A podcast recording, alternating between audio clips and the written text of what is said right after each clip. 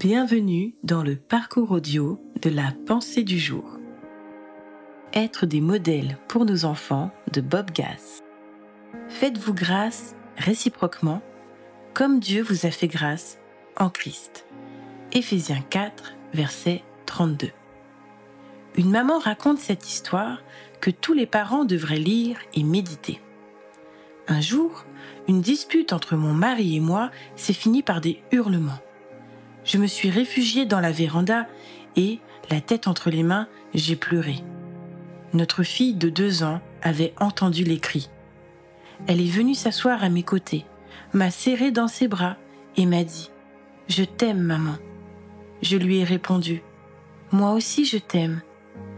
Elle a posé sa tête sur mon épaule et a ajouté ⁇ Ce serait bien que tu aimes aussi papa. C'est comme si on m'avait arraché le cœur. J'ai sangloté. Mais j'aime ton papa. Nous avions juste un désaccord.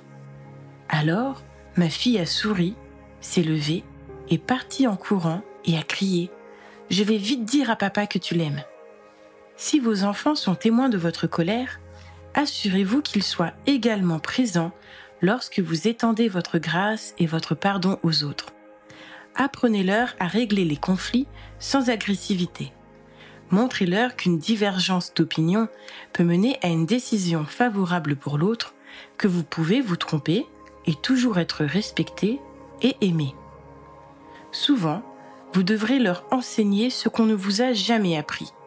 Si c'est le cas, apprenez des erreurs de vos parents et transmettez la leçon à vos enfants.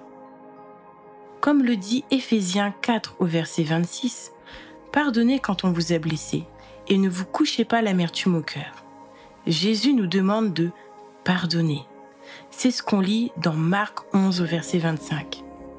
Afin que votre Père qui est dans les cieux vous pardonne aussi vos fautes.